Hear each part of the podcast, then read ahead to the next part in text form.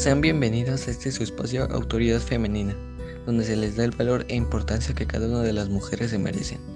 Mi nombre es Luis Ángel y el día de hoy nos acompañan nuestras compañeras Liliana Hernández, Fernanda López y Nayeli Hernández. Y también contamos con la presencia de nuestro compañero Miquel Márquez.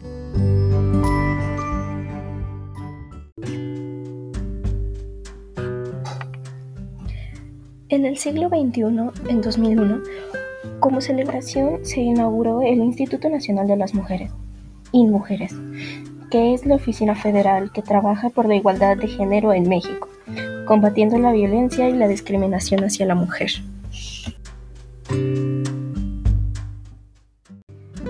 En 2002, el periódico oficial de la Federación anuncia las reformas al COFIPE Código Federal de Instituciones y Procesos Electorales, donde se impone a los partidos políticos a inscribir al menos al 30% de las candidatas femeninas. Actualmente este porcentaje ha cambiado a un 50-50 entre hombres y mujeres.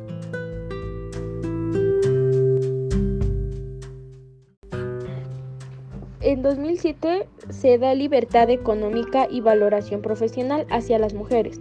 Fueron muchos los logros durante las épocas, no obstante durante el siglo XXI constituye un desafío y abre oportunidades para una transformación política y social que busca conseguir la integración y el equilibrio de género para conquistar la verdadera colaboración de las demás en el desarrollo sustentable.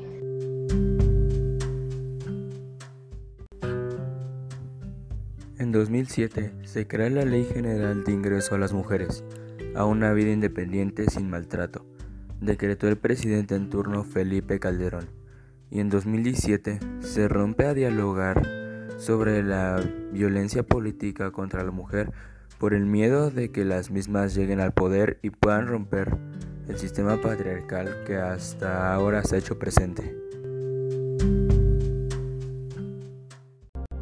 Ok, mi opinión sobre este tema es de que pues las mujeres y las niñas tienen derecho al disfrute pleno y en condiciones de igualdad de todos sus derechos humanos y a vivir todas las formas de discriminación. Esto es fundamental para el logro de los derechos humanos y el desarrollo sostenible. Bueno amigos, este sería el final de este podcast, espero que les haya gustado, hasta la próxima.